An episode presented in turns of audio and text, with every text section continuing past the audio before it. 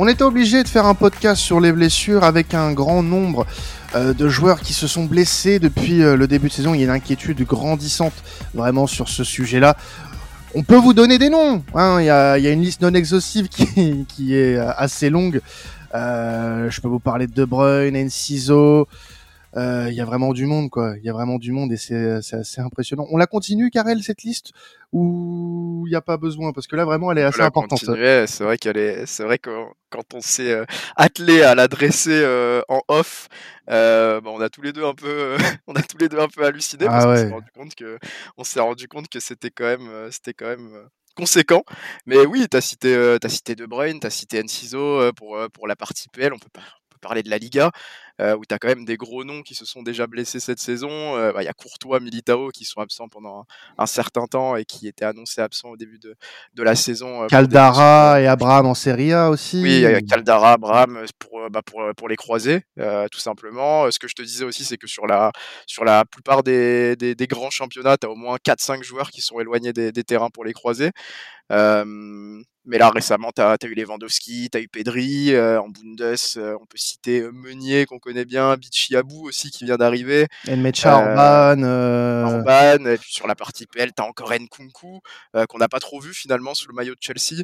des joueurs comme Lavia, pareillement, qui arrive à Chelsea, qui est Chilwell Fofana, donc Chelsea a, bien, a bien suivi. Ben, Benasser, Arda Güler, Fekir, euh, à la bas, Pedri, enfin il y a du monde. Y a ça fait du monde. Ça fait du monde et, c'est une liste non exhaustive, pardon. Oui, parce que là, on, vous a cité que les joueurs, euh, les top players, on va dire. Top players, voilà, c'est ça. Euh, quand vous regardez, par exemple, ne serait-ce qu'en Serie A, la liste, elle est impressionnante et c'est pour ça qu'on va parler de, de, ce sujet dans ce podcast-là, puisqu'on a un invité qui euh, forcément euh, bah, va pouvoir nous en dire un peu plus et nous donner peut-être euh, quelques éléments de réponse sur ce phénomène depuis ce début de saison.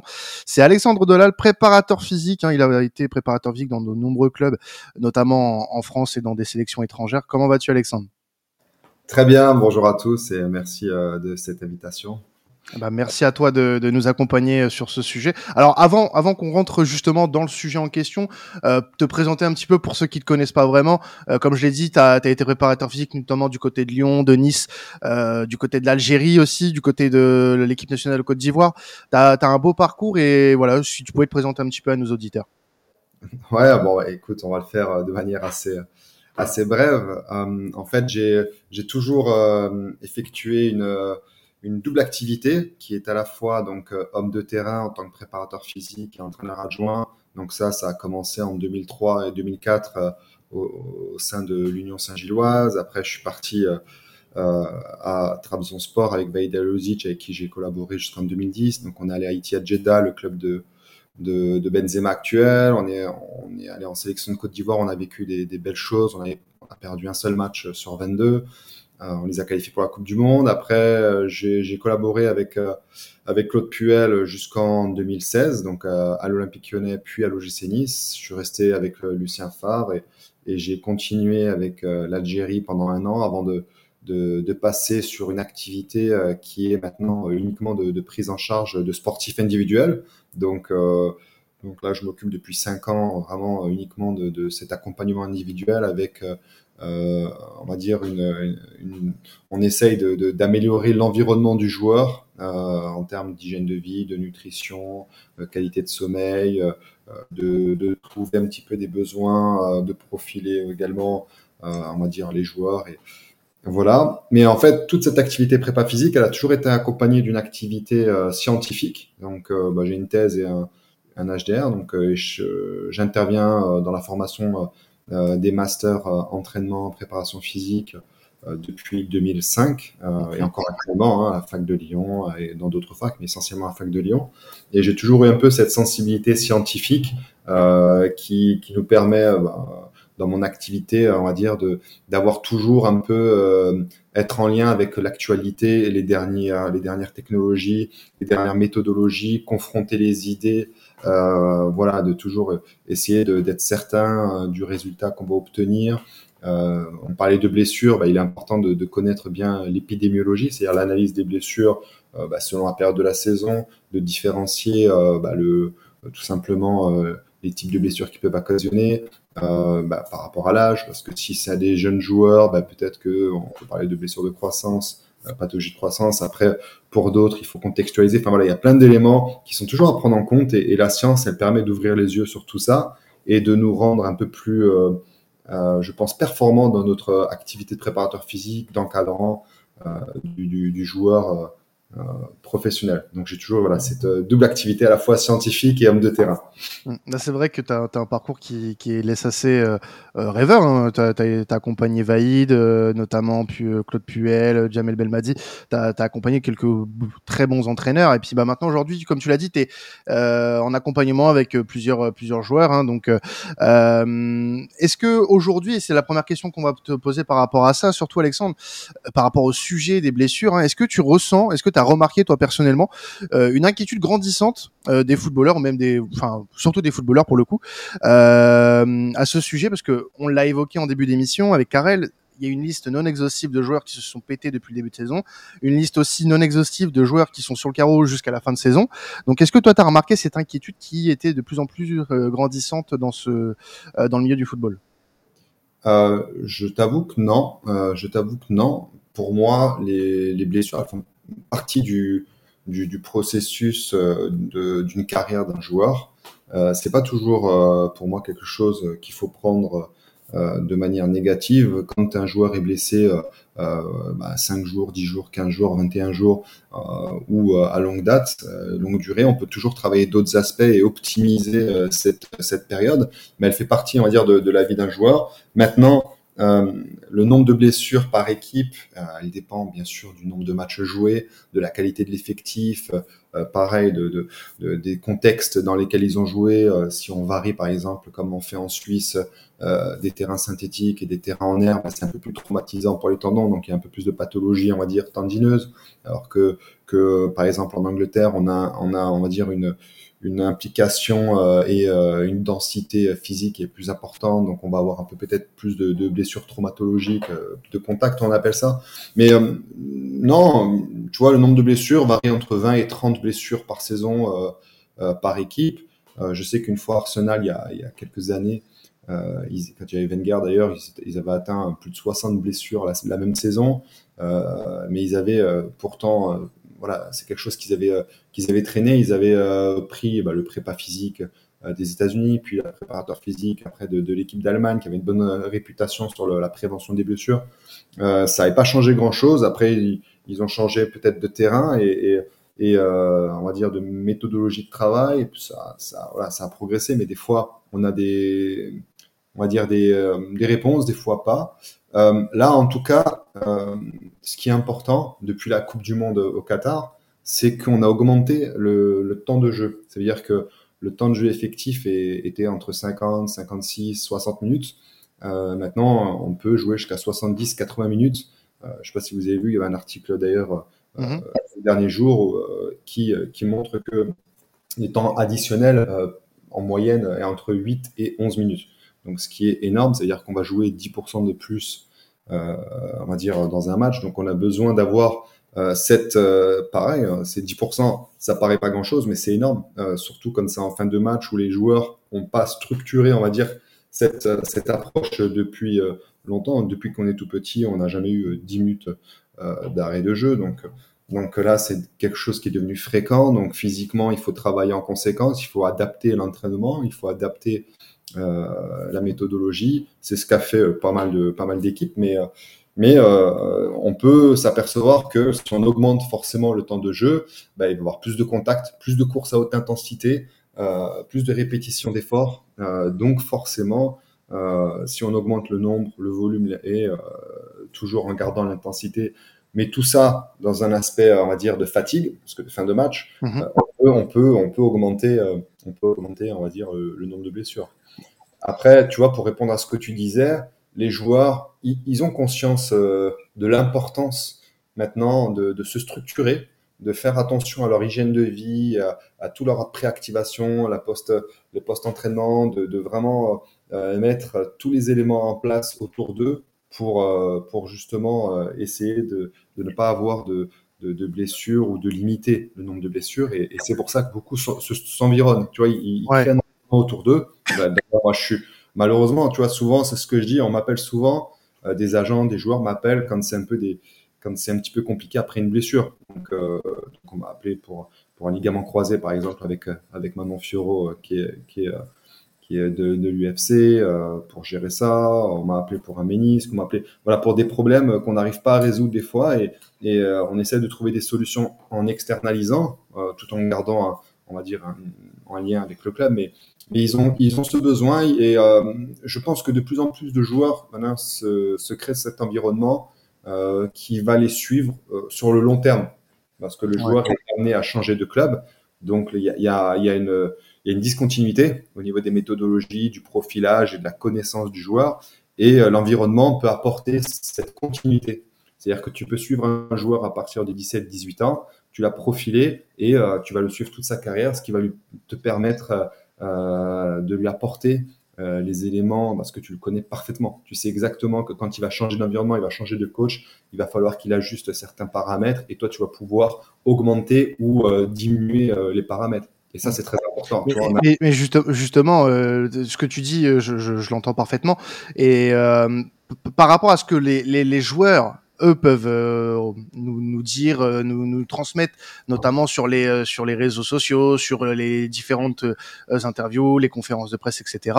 je pense notamment, et Karel, en préparant l'émission, tu, tu me diras ce que t'en penses. la question que j'allais que j'allais poser. voilà, par rapport au communiqué de Raphaël Varane en début de saison, qui, qui évoquait justement un calendrier plutôt démentiel du côté des du côté des joueurs et qui ne pouvait pas être tenable entre guillemets pour certains. c'est vrai que la question, elle se pose aussi est-ce que les joueurs nous disent vraiment tout? Est-ce qu'ils sont vraiment euh, aussi à l'aise avec ce, calendrier infernal? Est-ce que euh, ça cache pas certaines choses? Euh, Est-ce qu'on a est-ce qu'on justement on ne, tait pas ces joueurs qui, voudraient peut-être s'exprimer à ce sujet, mais qui ont de trop gros enjeux en fait pour pouvoir s'exprimer sur le sujet?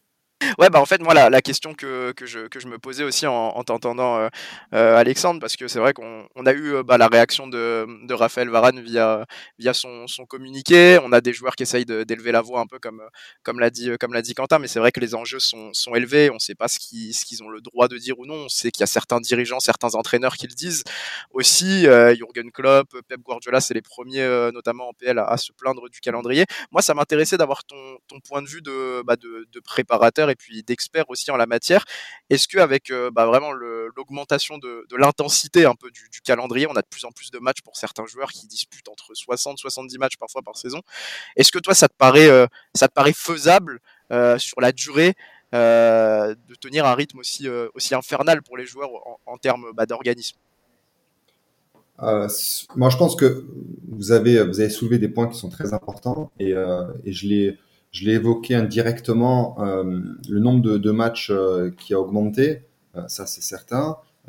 une diminution bah, des jours de récupération, forcément s'il y a plus de matchs, on a moins de jours off. deuxième chose, donc le stress que ça, ça, va, ça va engendrer, le stress mental, ça c'est aussi c'est quelque chose qui est à prendre en compte. et également, je vous l'ai dit avant, donc de manière indirecte, c'est la, on va dire la hausse de l'intensité du volume et du temps de jeu ça fait trois éléments qui sont quand même assez euh, importants. Et c'est certain que dans ce contexte-là, euh, on est dans, un, dans une question de santé. On l'a relevé plusieurs fois.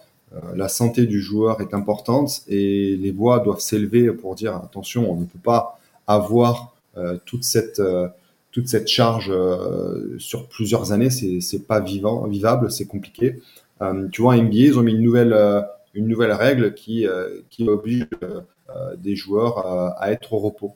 Euh, mm. Tous les, je, sais plus matchs, je crois 4, 5, 6 matchs, un truc comme ça. Alors, ça plaît pas à tout le monde parce que ça, ça médiatiquement, bah, si vous n'avez pas un LeBron James qui est obligé de, de, ne pas jouer un match et que tout le monde vient pour lui, bah, ça peut faire descendre euh, les, les, ventes de, de, la billetterie. Mm. Mais euh, ils ont eu ce, cette analyse santé. Et je pense que nous, cette, cette analyse de la santé, euh, elle est importante à, évoquer. Mais on parle, tu vois, on parle du nombre de matchs euh, qui sont en plus. Euh, le match en entier, tu vois, le temps de jeu qui, a augmenté. Et moi, je, parle aussi maintenant de, de l'aspect santé et de la pression qu'on a médiatiquement.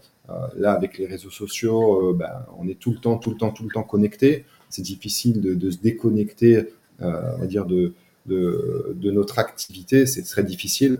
Et là, on prend, vous me parlez de Varane. Varane, malgré ça, moi, je pense que il a quand même eu beaucoup de, blessures malgré tout durant sa carrière. Il a eu beaucoup de musculaires.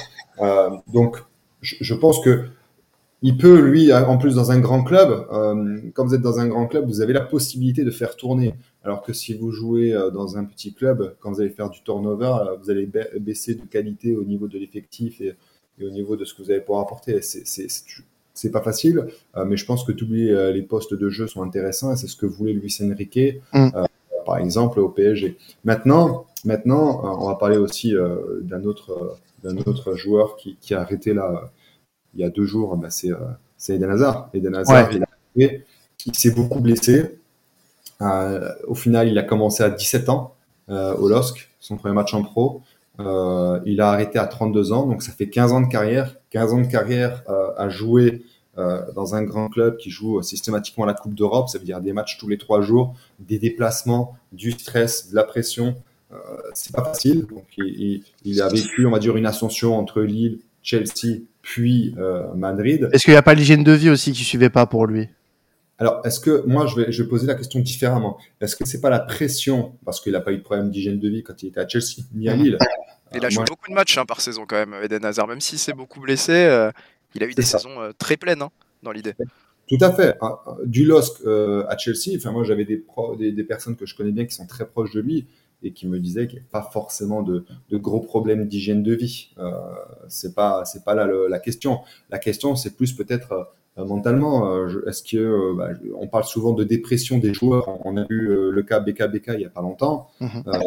les joueurs se cachent, ne disent pas les choses, mais mais la situation est difficile des fois. Quand on est en échec, bah, on est on est montré du doigt et on est le, le, le, bien petit canard, alors que c'est pas forcément le cas. Euh, on essaye de bien faire, mais euh, malheureusement, euh, c'est pas, pas toujours facile. Et je pense que le cas Eden Hazard, quand il est arrivé au Real Madrid, ben, c'est, il a augmenté encore en pression. Alors même si à Chelsea on a de la pression, je pense que la pression ah, c'est différent au Real. Au Real, euh, sachant que bah, c'est un gros salaire, donc on doit justifier via ses performances. Euh, maintenant, est-ce que mentalement il s'est pas mis une pression? Euh, Peut-être qu'il a mal vécu les choses, et donc forcément indirectement, bah, il y a eu des répercussions qui sont, on va dire, peut-être psychosomatiques et qui, engendrent certainement certaines blessures musculaires, parce que ça, c'est une possibilité aussi. Hein, le, l'esprit et le corps, bah, ils sont liés. Et euh, souvent, quand on n'est pas bien euh, mentalement, on peut justement contracter des blessures musculaires parce qu'on a, on a des tensions euh, à la fois nerveuses et qui vont toucher certains, certains, certains muscles. Ça, c'est une possibilité. Pareil, euh, on parlait de surpoids. Euh, c'est vrai qu'il y a une période où il a eu du surpoids. Ça se voyait à travers le maillot. Ah bah oui. Malheureusement, ça se voyait un peu trop. ouais, c'était, c'était les périodes surtout, euh, surtout estivales quand il revenait de. ah, c'est comme, comme des joueurs comme Neymar, hein, Karel. Hein, tu sais, c'est des joueurs qu'on voyait qui profitaient bien de l'été, quoi. Et puis derrière, qui ouais. très régulièrement, c'est, c'est bon, bah, c'était déjà, on va dire, un peu pré... prévisible. Ouais, mais après, tu as toujours des joueurs qui sont revenus de, de, enfin, qui sont revenus pour le premier jour de la prépa en étant un peu hors de forme et qui arrivent toujours à être, être très bien pour, pour le début de la saison. Et c'est vrai que c'est important quand même de faire le, le distinguo avec Eden Hazard qui finalement, là, on garde en tête ces deux, trois dernières saisons où forcément ça a été compliqué où il a très très peu joué avec le Real mais c'est vrai qu'avec Chelsea il a fait des saisons qui, qui dans l'idée étaient qui dans l'idée étaient quand même bien bien rempli mmh. euh, avec souvent la cinquantaine de matchs qui étaient atteints donc euh, donc c'est vrai que c'est important et puis c'est important aussi euh, en, en, cette période en cette période de, de, de parler de, de l'aspect mental pour, pour les joueurs. c'est vrai que les voix s'élèvent de plus en plus et je pense que, que Alexandre a soulevé, a soulevé des points importants on voulait parler du rôle du mental dans, les blessures un peu plus tard dans, l'émission, mais Alexandre l'a bien fait. Mais c'est vrai qu'il y a tout l'aspect aussi, euh, tout l'aspect euh, bah, parfois un peu, un peu dépression qui, peut rentrer en compte pour les joueurs et c'est pas facile pour eux de s'exprimer. Donc je pense que c'est bien que, les voix commencent, euh, à s'élever de plus en plus pour en parler, même en dehors même en dehors de, l'aspect blessure, parce que c'est vrai qu'ils sont souvent pris pour cible et que c'est pas souvent facile de, répondre pour les joueurs parce que bah, ils n'ont pas une position, ils n'ont pas une position qui est, qui, est, qui est, souvent assez aisée pour le faire. Moi, une des questions que j'avais aussi pour, euh, pour toi, Alexandre, et, ce qui m'intéresse aussi dans ton parcours, c'est que tu as pu alterner euh, et vivre différentes expériences entre bah, club euh, et puis sélection, quoi, un quotidien finalement très différent dans la manière d'appréhender la préparation des joueurs, dans la manière de, de, les accueillir quand ils reviennent de club ou justement quand ils reviennent de sélection. Et puis voilà, toute la préparation est, est différente. et je voulais prendre ton point de vue, toi, de, de préparateur. Est-ce que aujourd'hui, parce que c'est des acteurs qu'on n'entend pas énormément s'exprimer. Et puis on a vu que, que, par exemple, dans des affaires comme l'affaire euh, Benzema euh, pendant la Coupe du Monde, ils étaient parfois pris pour cible. Est-ce que tu ressens euh, un peu plus de pression pour les préparateurs, justement, dans, ce calendrier qui est de plus en plus chargé et dans leur capacité à garder les, joueurs en forme et à leur éviter les blessures? Je pense que c'est une bonne question que tu, que tu, que tu mets en avant. pour revenir juste à Eden Hazard, euh, pour fermer la parenthèse, là j'ai les chiffres un peu sous les yeux. Tu vois, quand il était euh, à Lille, il faisait 60, 62 matchs, 57 matchs. Et à Chelsea, il a fait 71 matchs. Euh, ah, c'est les chiffres que j'avais en tête. Voilà, il a fait entre 62, voilà, 60 moyenne, en moyenne de matchs, avec un minimum de 49 matchs une saison et 71 au, au, pic. Donc, je pense que comme tu fais 7 ans dans un club comme ça, euh, mentalement, jouer tous les trois jours, être toujours performant, c'est difficile. Et quand euh, en plus tu as entre guillemets des trêves internationales, bah, tu es de nouveau en club, euh, bah, cette période elle coïncide un petit peu avec avec bah, justement son activité avec l'équipe de Belgique où ils avaient quand même la Coupe du Monde 2018, après le Championnat d'Europe, la Coupe du Monde 2022. voilà, ça, ça, il a pas, il a pas réussi à justifier son statut, il est arrivé blessé. Enfin, il y a plein de facteurs qui peuvent euh, être explicatifs. En tout cas, en tout cas, euh, ce qui est important, c'est que la préparation physique, elle a évolué, euh, au même titre que l'environnement d'un club a évolué. On, est, on a cette chance maintenant d'avoir des staffs un peu plus étoffés. Alors, vous avez vu certainement qu'il y a des, maintenant, il y a, comme à l'OGC Nice, au PSG, à Lyon, dans d'autres clubs, on a des responsables performance qui peuvent être un préparateur physique ou un médecin, ou ça peut être les deux, ça peut être des binômes, qui vont gérer, on va dire, et coordonner euh, à la fois le staff médical et à la fois le staff, euh, on va dire, de préparation physique et athlétique, dans, l'objectif de donner euh, des éléments et de répondre aux, besoins du plan de jeu du coach en place. Ça, c'est important. Euh, il y a du monde maintenant qui existe. À l'époque, il y avait euh, des fois un préparateur physique par club. Là, maintenant, on arrive à trouver des solutions où il y a un minimum deux, trois préparateurs physiques avec un qui va s'occuper un peu de la performance et de l'analyse des data, parce que maintenant, on a des, des euh, on va dire, des, des possibilités d'analyse technologique qui sont beaucoup plus performante qu'avant. Même au niveau des GPS, on a beaucoup évolué, la technologie a beaucoup évolué, on est beaucoup plus précis. Donc on arrive à, un petit peu plus euh, calibrer et gérer la charge de travail et d'entraînement. Donc ça c'est très important, que ce soit euh, en entraînement bien sûr, mais également en match par rapport au turnover. Euh, après, vous avez toujours, on a des, personnes qui sont de plus en plus spécialisées dans la prévention et la rééducation des blessures, dans tout ce qui est préactivation. Je, pense que même l'ouverture de, notre, de nos champs d'action en termes d'épidémiologie, de, de, de, connaissances euh, des joueurs, euh, de, de, comment gérer euh, selon le contexte par rapport au sommeil, par rapport à différents éléments de la nutrition, lier tous les différents facteurs de la performance, c'est devenu un peu plus facile pour notre activité, au contraire. Et après, la, la, plus grande, difficulté, elle va être de, de coordonner les personnes. Ça veut dire avoir du monde. Ça, peut être bien, tout le monde peut être très spécialisé. Le problème, ça va être de bien coordonner tout le monde. Voilà, faut pas que, faut que on aille dans, donner une bonne idée, euh, on va dire une bonne ligne directrice. Et par exemple, là, Laurent Bessière, qui est, euh, qui est un ami et qui est à l'OGC Nice, le fait très bien, le fait très bien. C'est-à-dire que nous, on a mis des choses en place, ça avait bien marché. Euh, ça a été cassé quand on a arrêté en 2018 et c'est revenu, c'est revenu. Euh, et là, depuis qu'il est arrivé, il a remis de nouveau euh, cet aspect performance au service, bien sûr, du technico-tactique. C'est-à-dire qu'on n'est pas au-delà du club, on n'est pas au-delà d'autres personnes. C'est uniquement pour permettre aux joueurs de pouvoir exprimer au mieux leurs leur possibilités. Alors maintenant, je pense que vous en avez entendu parler. Il y a une méthodologie de travail qui est de plus en plus développée dans le milieu du football, qui est la périodisation tactique. Périodisation tactique qui, qui implique de, de retrouver euh, des, euh, on va dire, euh, des problèmes de jeu que l'on doit résoudre à travers l'entraînement et on va intégrer tout le travail athlétique au sein même de cet entraînement mmh. avec ballon. Et ça, c'est important. Il faut le connaître. C'est-à-dire qu'on gagne du temps, on dissocie un peu moins. Les entraînements sont devenus un peu plus courts. Et après, euh, donc on a au lieu de voir des séances un peu plus longues, on commence à faire des séances un peu plus courtes, donc un peu plus, un peu moins de, dépenses énergétiques, mais euh, par contre l'intensité, ça ne va pas dire pour autant qu'elle sera, qu'elle sera plus faible, bien au contraire. Et euh, dans un deuxième temps, on va faire de la compensation. Ça veut dire qu'on a des targets, on a des cibles par joueur selon leur profil, qui vont avoir un besoin bien précis euh, chaque jour, ou à deux jours du match, ou durant la semaine, ou durant un mois. Et quand on sort euh, de, on arrive, on n'a pas atteint cette target, par exemple, à la fin d'un entraînement, on va lui faire de la compensation, on appelle ça. Donc ça, ça peut arriver que des fois, vous voyez à la fin d'une séance, un joueur euh, faire quatre sprints euh, de telle et telle distance pour qu'il atteigne sa Vmax. C'est ce que font les rugbyman, les footballeurs américains les, depuis plusieurs années, euh, et on y arrive. De la même façon, il y a une deuxième méthodologie qui, a, qui arrive, c'est le microdosing. Le microdosing, c'est au lieu de faire, euh, bah, comme on faisait à l'époque, deux séances d'une heure trente, euh, uniquement sur la base athlétique, euh, on va faire plusieurs petites séances, mais tous les jours d'une demi-heure.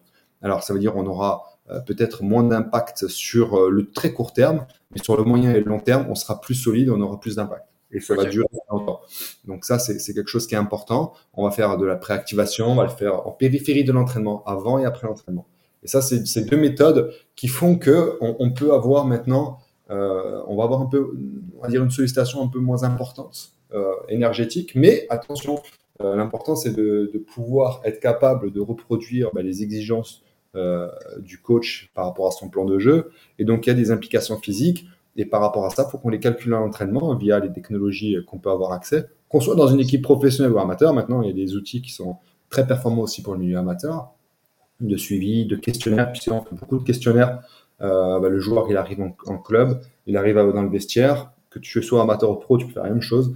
Euh, bah, on a exactement, bah, on lui pose la question euh, comment est-ce qu'il a dormi, son état, son humeur, euh, son état de forme, est-ce qu'il a des, des, sensations particulières, si oui, est-ce qu'il est inquiet? Euh, voilà, je, je, on a tous ces éléments-là et on a des alertes qui sont créées qui vont nous pouvoir, qui vont nous permettre de pouvoir manager le, le joueur, l'enlever de l'entraînement, euh, peut-être d'aménager, d'alléger la séance pour lui, peut-être qu'il ne fasse pas de ring, de frappe. Voilà, on peut imaginer plein de choses. Et ce qui va nous permettre justement de réduire euh, les, euh, le nombre de blessures. Ça, c'est quelque chose qui est important, devenu maintenant courant dans ah tout de foot pro et amateur. D'ailleurs, on a, enfin, moi, je collabore depuis 2012 avec, euh, avec Cédric Messina et Nicolas Dion, euh, avec la société niçoise euh, qui est MyCoach, MyCoach Pro, qui est devenu leader maintenant des, de toute, on va dire, de cette AMS, Athlete Management System. Ça veut dire que maintenant, les équipes, elles, elles, elles, sont à 80% équipées avec eux, mais avec d'autres sociétés, peu importe. C'est pas, c'est pas l'objectif de faire de la pub. Mais ce qui est important, c'est de savoir que les, les, les, équipes, elles sont toutes équipées maintenant, toutes à, à 100% euh, d'un AMS, d'un AMS, et euh, pour vraiment pouvoir suivre le joueur euh, en permanence euh, et mesurer et, varier et contrôler la charge, mais à la fois en pouvant croiser les données athlétiques, les données médicales, les données administratives. Si on a des jeunes joueurs, bah, peut-être scolaires, il y a plein d'éléments à, croiser et qui nous permettront, ça c'est important parce que c'est quand même la thématique de, ce podcast, de réduire le nombre de blessures. Et, et ça, c'est la base. Et c'est la base. Et je vous dis, c'est devenu incontournable. Les AMS, quelle que soit la marque, on peut la créer nous-mêmes. Euh, peu importe, mais c'est quelque chose qui est devenu maintenant dans les mœurs, et ça, c'est une grande, euh, une grande évolution. La périodisation tactique, euh, le microdosing et les AMS, ça fait trois facteurs qui vont vous permettre de contrer, on va dire, l'augmentation du temps de jeu, l'augmentation du nombre de matchs et cette intensification des, de, de l'activité du joueur. Ok, non mais c'est en fait c'est important euh, que tu nous parles de tout ça un peu dans le détail parce que c'est vrai que nous en tant qu'observateurs qui sont pas spécialistes, euh, spécialistes des, blessures et puis euh, spécialistes spécialistes globalement de, de, la condition et de la prépa physique pour les joueurs, on s'inquiète mais sans forcément se rendre compte de tous les moyens qui, qui sont déployés pour bah, pour répondre à ces à ces demandes qui sont de plus en plus élevées. Mais c'est sûr que c'est sûr que dans l'idée avec bah, l'évolution des, des, technologies et puis l'évolution de la médecine aussi, doute que que plein de choses sont, sont mises en place pour essayer d'y répondre. Euh, je sais pas ce que tu en penses, toi, Quentin. C'est vrai que c'était un peu abstrait pour, pour nous, euh, peut-être, et qu'on s'inquiète en tant qu'observateur, mais c'est sûr que les clubs euh, travaillent de, mieux en mieux euh, parce qu'ils ont tout intérêt à le faire, bah, à le faire aussi. Bah ouais, et puis les, explications que, que tu as pu donner, Alexandre, ont, pu, je pense, éclaircir les lanternes de, certaines personnes qui savaient pas forcément comment bosser un groupe de, de, préparateurs physiques, que ce soit dans un groupe professionnel ou dans un groupe amateur, parce que tu l'as très bien dit, il y, a des, clubs qui sont dans le, monde amateur qui aujourd'hui travaillent très bien dans ces domaines-là et qui ont des installations installation euh, assez euh, euh, bah, digne, on va dire, d'un club professionnel. Donc franchement, ça, fait plaisir à voir. Mais ce qu'on peut remarquer aussi, c'est que tout dans, ce domaine-là, en fait, il y a eu des, avancées assez considérables, que ce soit en médecine, que ce soit dans, le terme de dans, le monde de la préparation physique. Il y a eu beaucoup d'avancées, beaucoup d'outils qui ont été mis à disposition justement des différents acteurs pour euh, bah, limiter le nombre de blessures, euh, prendre en nombre en compte des données euh, importantes dans la condition physique du joueur, etc. Donc il y a beaucoup de choses qui ont, évolué et je pense que tu as pu le voir depuis le début de ta carrière surtout puisque euh, tu as une carrière qui a commencé euh, bon sans sans t'offrir offense il y a un petit moment. Il y a il y a un petit moment.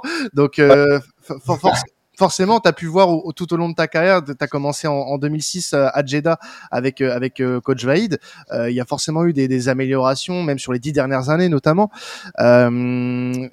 comment, euh, quelles, sont-elles aujourd'hui ces différences entre, bah, par exemple, le début de ta carrière ou même il y a 10 ans, on va dire, euh, par rapport à aujourd'hui sur tout ce qui est euh, mise à l'épreuve de l'organisme, appréhension des blessures, euh, l'évolution des prépas physiques notamment. Euh, comment ça a pu évoluer? Est-ce que ça a évolué déjà dans le bon sens, selon toi? Très bonne question. je pense que j'ai déjà apporté un, un, début de réponse par rapport à ça. après, c'est vrai que bon, je suis comme tu as dit, ça fait longtemps que je suis dans le milieu, mais j'ai pas, j'ai pas 70 ans non plus. Hein. J'ai 40.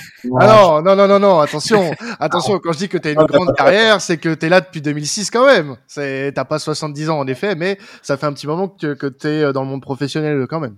Même 2004, hein. j'ai commencé, je t'ai dit en 2004 avec oui. Union Saint-Gilloise. Ouais. Oui, Union Saint-Gilloise, tout à fait, oui.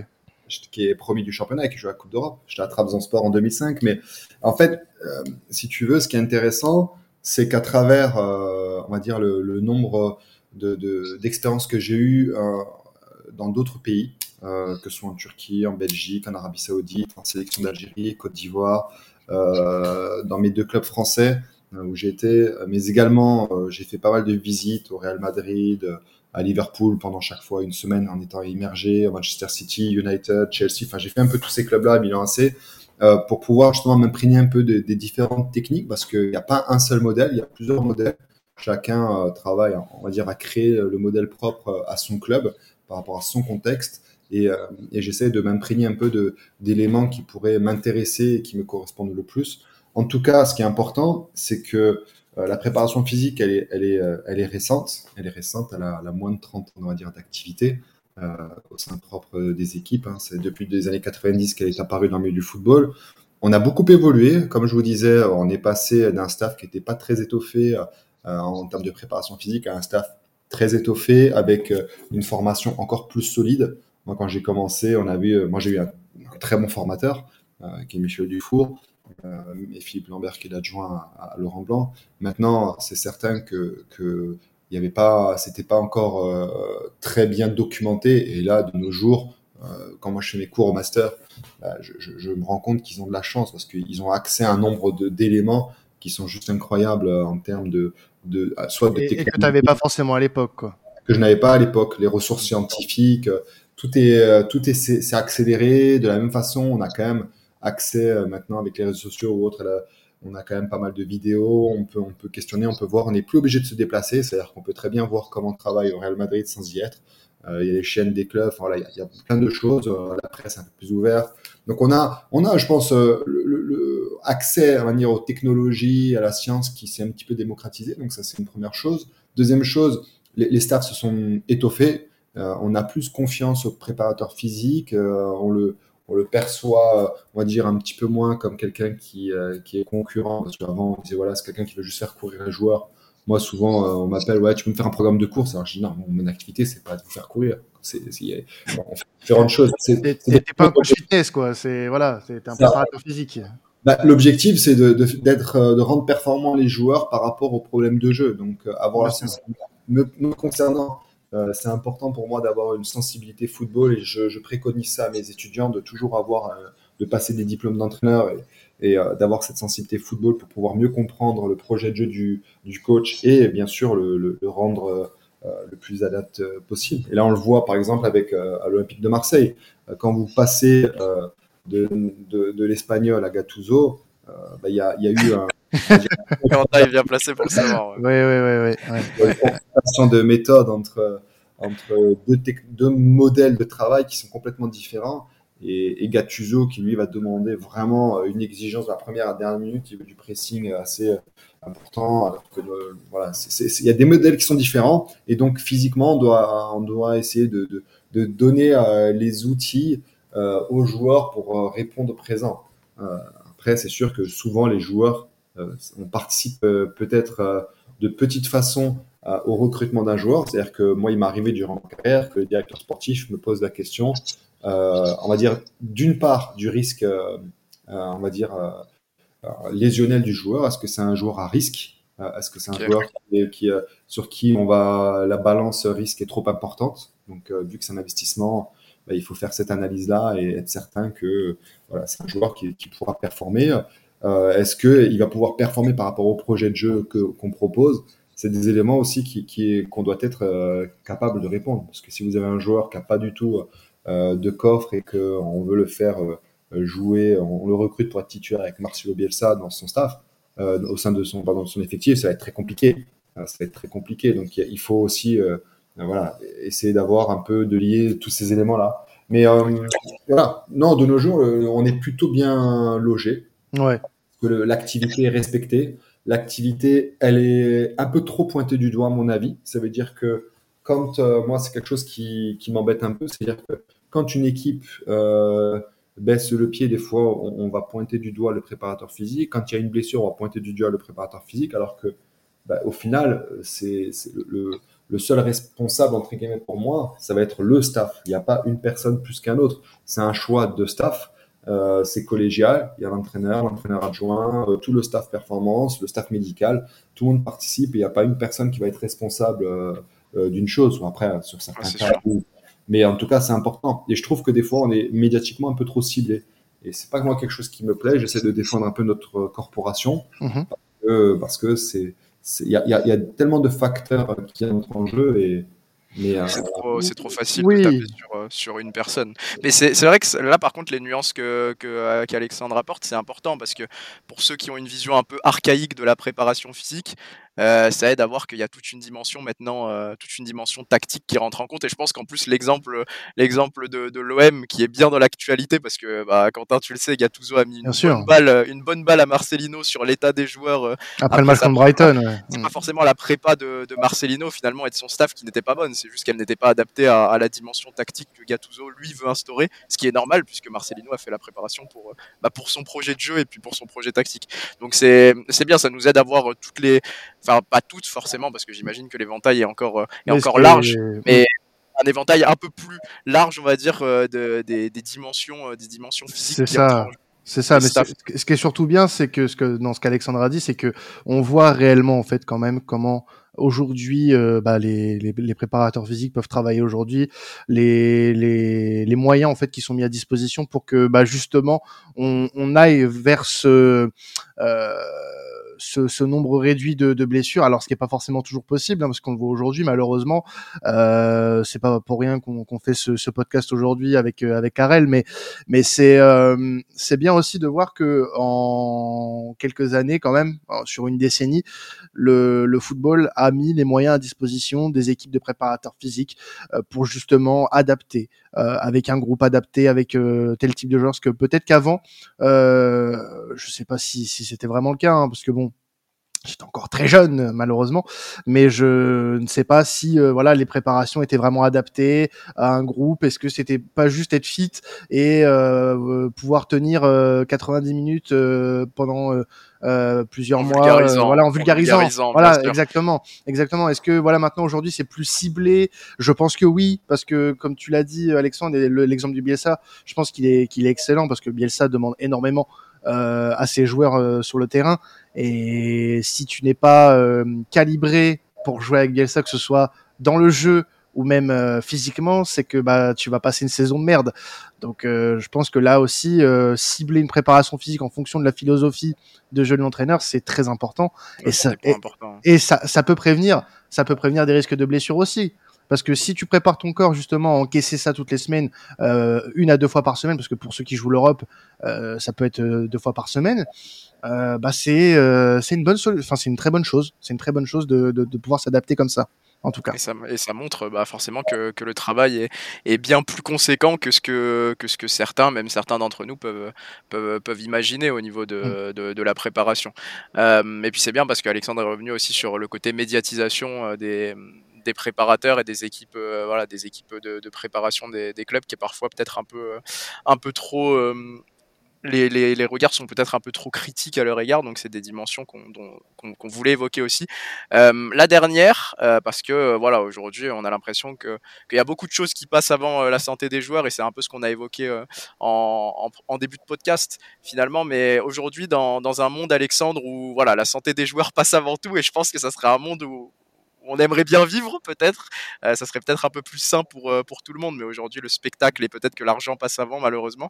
Euh, dans un monde où la santé des joueurs passe avant tout, Alexandre, toi, quelle modification tu ferais pour, bah, pour essayer de, les préserver un, un maximum? Est-ce que par exemple tu, tu préconiserais un match par semaine euh, maximum dans la mesure du possible, donc ça, dans, un monde un peu utopiste. Est-ce que tu supprimerais des trêves internationales, des rencontres, euh, des rencontres de sélection? Qu'est-ce que toi tu, tu, penses qui serait bénéfique aux joueurs aujourd'hui? Euh, La réponse, elle est, elle est pas facile, mais je pense que. J'imagine. Ouais, il y a deux possibilités, je pense. il y en a plusieurs, mais en tout cas, moi j'en vois déjà de manière directe deux. le modèle de la NBA où on doit essayer d'avoir euh, un certain nombre de matchs maximum par joueur, euh, par exemple par courte période, ça c'est une possibilité. mais qui est pas facile et on rentre dans les gestions tactiques. Mais voilà, si ça va dans la santé des joueurs, bien sûr que si les joueurs sont en meilleure santé, ils vont moins se blesser et on sera plus performant, donc on aura plus de spectacles. Donc tout le monde est gagnant d'un côté. après, par rapport à ce que tu as proposé, je vois pas, je vois pas le, si tu veux, l'impact de, jouer deux matchs par semaine, il est, il est, euh, il est moins important que ce que l'on peut penser. Ça veut dire que quand tu as des équipes, moi je me rappelle l'Olympique Lyonnais, on avait fait trois séquences, euh, on va dire de, de 21 ou 24 jours, on faisait entre 7 et 8 matchs, donc un match tous les trois jours, euh, entre les trêves internationales. C'était pas, ça paraissait pas, pas anodin, mais au final, les joueurs, ils préfèrent enchaîner les matchs, ils préfèrent enchaîner les matchs. Et après, je vais te, quand tu joues tous les trois jours, en général, tu as un effectif qui est un peu plus performant. Euh, on va pas jouer à la face. Paris, ils jouent pas en Champions League comme ils jouent en Coupe d'Europe, euh, comme ils jouent en Championnat de France. Euh, en levant le pied, ils peuvent gagner quelques matchs euh, en, Ligue 1, en, Ligue des Champions, des fois non. après, ce qui est peut-être encore un peu plus intéressant, c'est c'est de parler de, de modèle de jeu. Le modèle de jeu, de plan de jeu. On en a parlé, on a parlé de Gattuso et de notre ami Marcelino. Marcelino, mais euh, de la même façon, il y a des jeux qui vont être euh, très économes. Euh, le jeu de, Manchester City, même s'il y a une grosse implication nerveuse, mentale, parce qu'il y a une concentration qui est optimale et Guardiola demande certaines choses très très précises et des déplacements. tu as la possession de balle, donc tu vas courir un peu moins. donc forcément, ça va avoir un peu moins de dépenses énergétiques et donc ça va être un peu plus économe durant l'année donc ça va être euh, moins usant. Alors que si tu joues euh, comme euh, le préconise peut-être Antonio Conte, euh, Gattuso je le connais pas assez, mais Antonio Conte par exemple qui lui demande une implication de la première à la dernière minute du match à 100%, pressing haut, à toujours toujours pressé, pressé, pressé, bah, tu peux le faire, un, deux, trois matchs, mais tu tiens pas la saison, c'est difficile. Et Bielsa, je sais pas si vous vous rappelez un petit peu, si vous avez analysé, mais euh, j'ai fait cette analyse moi pour mes masters quand on parle un peu de modélisation de, des principes de jeu et des, des, euh, des modèles euh, de, de plan ça, de ça, devait être des, ça devait être des cours sympas quand même. C'est pas, c'est, pas mes, mes, cours de la fac qui étaient pas comme ça. Ouais, et quand, ben, quand, tu vois que ben, euh, Bielsa, tout se passe toujours bien jusqu'au mois de mars et qu'à partir du mois de mars, il y a une grosse baisse athlétique. Il y a un trou, ouais. Que ce soit sa première saison, sa deuxième, troisième saison. C'est-à-dire que qu'il ait la main mise ou pas sur la préparation physique ou sur l'état de forme des joueurs, il y, a, une usure. qui peut être à la fois mental, physique, ou les deux, où l'un impacte l'autre et inversement, elles interagissent. c'est important à prendre en compte. C'est important à prendre en compte d'avoir cette vision sur une saison, sur plusieurs saisons, de bien recruter les profils. Mais je pense que, euh, pour revenir à ta question, les, solutions, c'est peut-être ça, c'est peut-être de, proposer un aménagement euh, d'un certain nombre de matchs maximum par, par, par, euh, par mois, ça c'est certain. mais on, attention, quand on est entre 7 et 8 matchs en 21-24 jours, les joueurs l'apprécient bien. Ça dépend après des, des, méthodologies que tu as en termes de stratégie de récupération. Mais en général, ça passe, ça passe et tu as un effectif qui doit être aussi assez important. Maintenant, c'est plus, euh, moi, ce qui m'inquiète, c'est plus les matchs à, à 13 heures les matchs à 13 heures ou morphologiquement. beaucoup, de, beaucoup de coachs se plaignent hein, en plus. Hein, donc... Voilà, t'es pas prêt, t'es pas prêt, c'est pas agréable. Enfin, peut-être que pour le spectacle, les gens apprécient un peu plus, tu fais venir plus facilement du monde, mais, mais alors peut-être que ça a changé, hein, je sais pas. Moi, j'appréciais pas trop.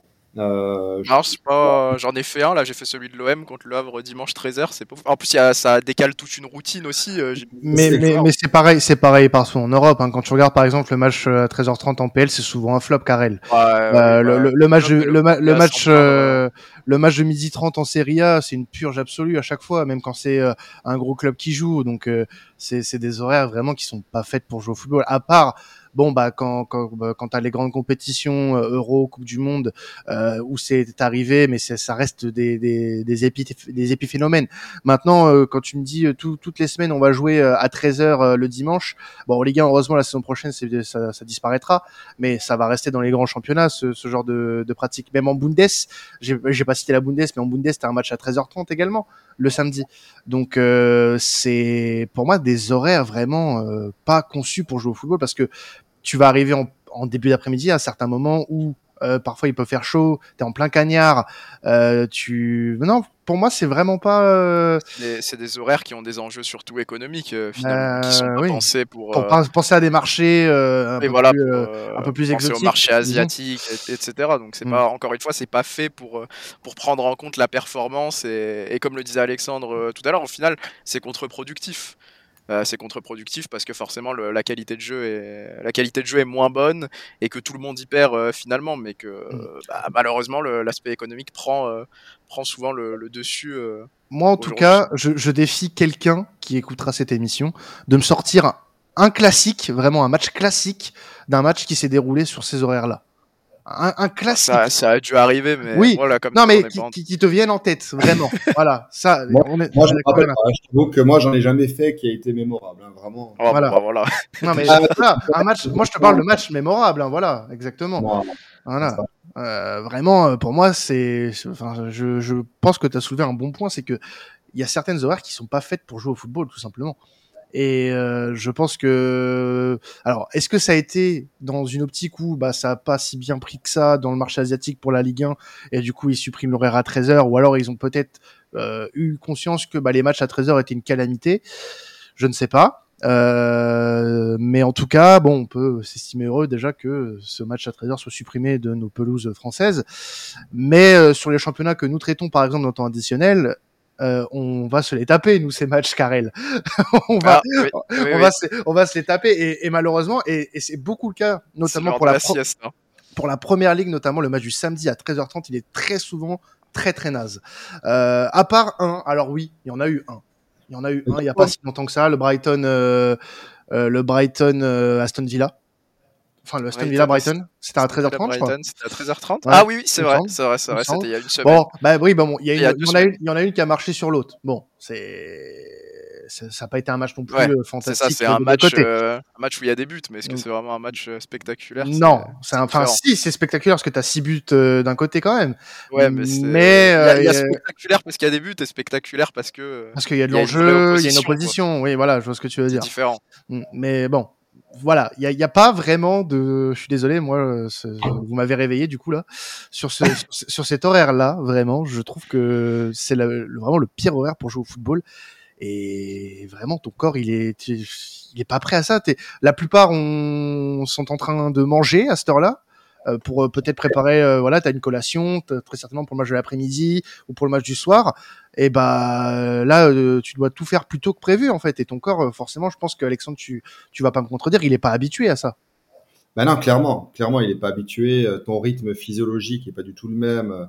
Euh, tu vas te décaler ton rythme de sommeil également parce que as, voilà, la veille, tu vas devoir te coucher plus tôt forcément peut-être. Euh, tu vas devoir, bah, après, il y a toujours la question, qu'est-ce que tu fais? Est-ce que tu, manges à 10h, 9h30 Qu'est-ce que tu manges? Est-ce que tu fais un brunch euh, Ou est-ce que tu vas, voilà, qu'est-ce que tu vas proposer? Donc là, on a un petit peu avancé, mais, mais pour rebondir là-dessus, Quentin et Karl, Karel, pardon, le, le match à 13h, il existe toujours en Ligue 1 tu vois, le, prochain match le 22 octobre, ce sera Lorient-Rennes à 13h. Oui, oui, oui, mais la saison prochaine, je te parle. La saison prochaine, ça sera plus euh, d'actualité avec les nouveaux, euh, les nouveaux 3 DD qui ont été renégociés. Euh, il y, aura plus le match à 13h. Bah, faut être sûr parce que là, tu vois, vu Canal Plus s'y est pas mis, est-ce que je sais pas. Enfin voilà, je, je as toujours des enjeux économiques qui. Tu vois, en fait, on a dans le milieu du football, on a un côté un peu schizophrène. Ça veut dire que on va tout faire pour protéger les joueurs. Tu vois, on a on a fait la, la water, euh, water break, tu sais, la, pause mhm. boisson euh, en été pour protéger les joueurs, parce que c'est sûr que de faire euh, deux fois 50 minutes, 45 minutes plus ces arrêts de jeu durant un match en plein été à 40 degrés, bah, c'est difficile et on va protéger un peu les joueurs avec ça. Donc c'est, je trouve que c'est plutôt pas mal. on a permis d'avoir de passer de 3 à 5 changements. Donc ça c'est aussi une, une modification qui est importante qui est pas négligée parce que on parle de, santé des joueurs, mais celle-là va dans l'optique justement de, pouvoir euh, aller dans la santé des joueurs. On peut changer euh, un, avant c'était un tiers de l'effectif, maintenant on peut changer la moitié de l'effectif, donc c'est quand même pas rien. Euh, et quand on cumule ça sur plusieurs matchs, ben, il y a certains joueurs qui peuvent participer à, à sept matchs, mais si on les sort régulièrement à tel et tel moment de jeu, euh, bah, au final, ils n'ont fait que 5,5 ou 6. Donc, euh, donc ça, peut, ça peut permettre. Mais euh, après, d'un autre côté, c'est vrai que on, on, est pris par l'aspect médiatique qui, qui, qui, a, qui a des, des, des, des, des volontés. Eh et le match à 13h, s'il va être arrêté, comme vous le dites, je suis super content. Je pense que ça va être top. c'est une bonne chose parce que, bah, comme tu as dit, médiatiquement, les matchs sont pas fous. C'est un horaire un peu particulier. Et, tout simplement. Maintenant, maintenant ce qu'il faut, ce qu'il faut voir, c'est toujours la santé des joueurs qui vont permettre la, la performance. Bien sûr. Il est temps, il est temps d'aller dans cette. Euh, je pense qu'une une bonne conclusion, c'est qu'il est temps d'aller un peu dans cette, dans cette direction aussi, euh, Quentin. est-ce que, les, est-ce que les dirigeants euh, mondiaux t'entendront, Karel? Je ne pense pas. Ah, moi non. Moi non. Non, non. Moi non, je pense pas. Non. je, je, ne pense pas. Nous n'avons pas encore cette exposition, Karel. Bientôt peut-être. Bientôt. Oui.